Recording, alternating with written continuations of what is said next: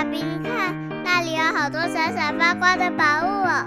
真的耶，宝贝，那就是传说中的十灾故事同心阁。我们赶快去一探究竟吧。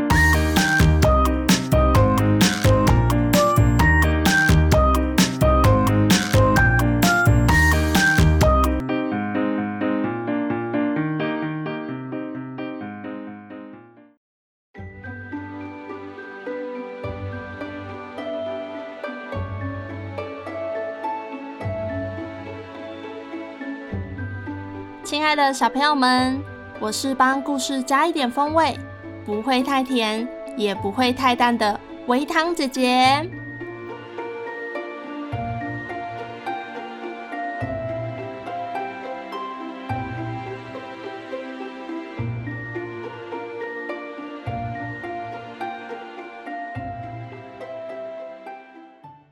小朋友，你有没有特别喜欢的颜色、味道？音乐或是声音呢？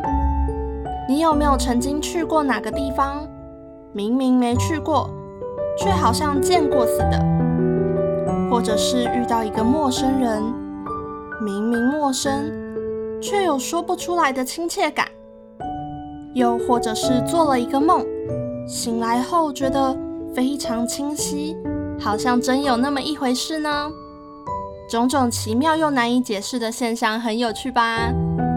今天微糖姐姐就要讲一个梦境结合现实的玄妙故事。在北宋时期，有个读书、作诗、画画样样精通的人物，叫做黄庭坚。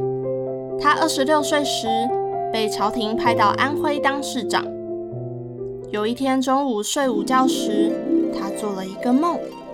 梦到自己走出衙门，来到一个村庄，看到一位满头白发的老婆婆站在一桌贡品前面，手拿着香向天祝祷，嘴巴喃喃自语，好像在跟别人讲话。供桌上面摆着一碗芹菜面，嗯，香味四溢。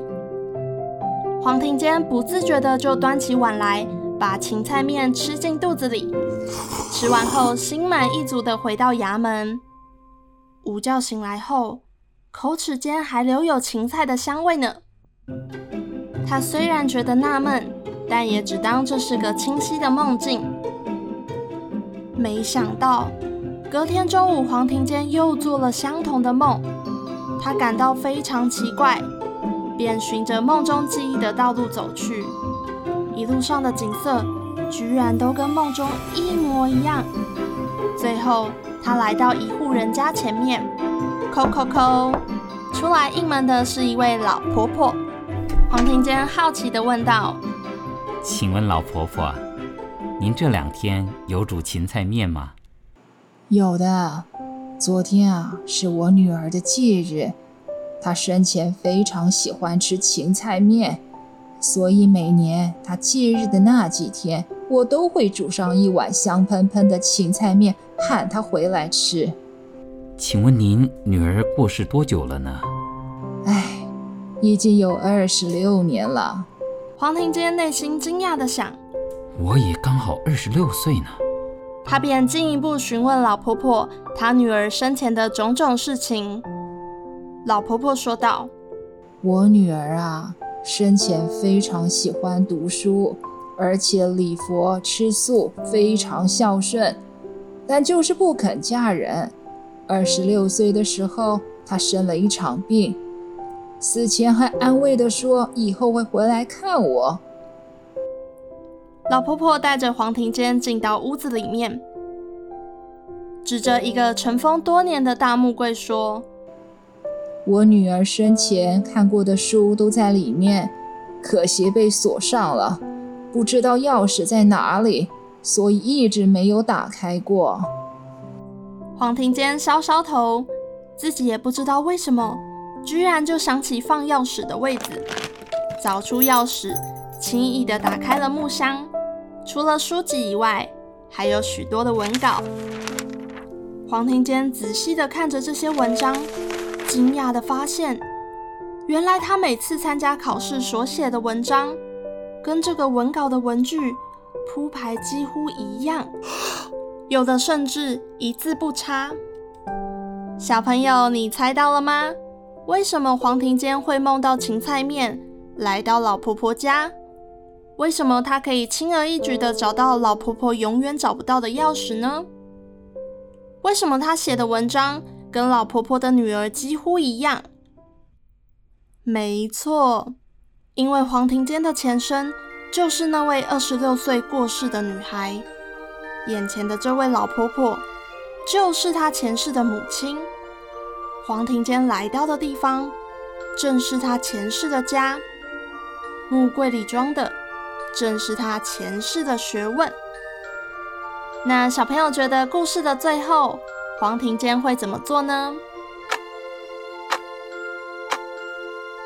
嗯，每个小朋友都很有想法呢。揭晓答案，最后。黄庭坚就把老婆婆迎回家奉养，细心照顾老婆婆的一生。后来清朝有位文学家读到这个故事后，感叹地说了一句：“书到今生读已迟。”意思是说，一个大文学家的诞生，不只是一生一世的事情啊。一个人可以写出传颂千古的文学作品。往往是经过多生多世、反复酝酿而成就的。当然啦，听到这么玄的故事，就会有很多人开始讨论，故事到底是真的还是假的呢？但是不论真假，维汤姐姐觉得它都反映出黄庭坚这个人很多特征哦。像是黄庭坚很有才华，是当时书法四大家之一。他也是出了名的孝子，虽然官位很高，公务繁忙，家里有仆人，他还是不辞辛劳，每天忙完工作就赶快回到母亲身边，亲自照顾母亲的生活起居。而黄庭坚晚年受到儒学、佛学的影响，参禅吃素，内心是非善恶分明，这些是不是都跟我们刚刚讲的故事相对应呢？世间的事情有因就有果，虽然书到今生读已迟，但是小朋友有没有听过“千里之行，始于足下”？只要我们愿意掌握所有的学习机会，不断累积自己的能力，一定也会成为一个很棒的人哦！我是维糖姐姐，我们下个故事再见喽。以上由实在实在网络教育学院制作播出。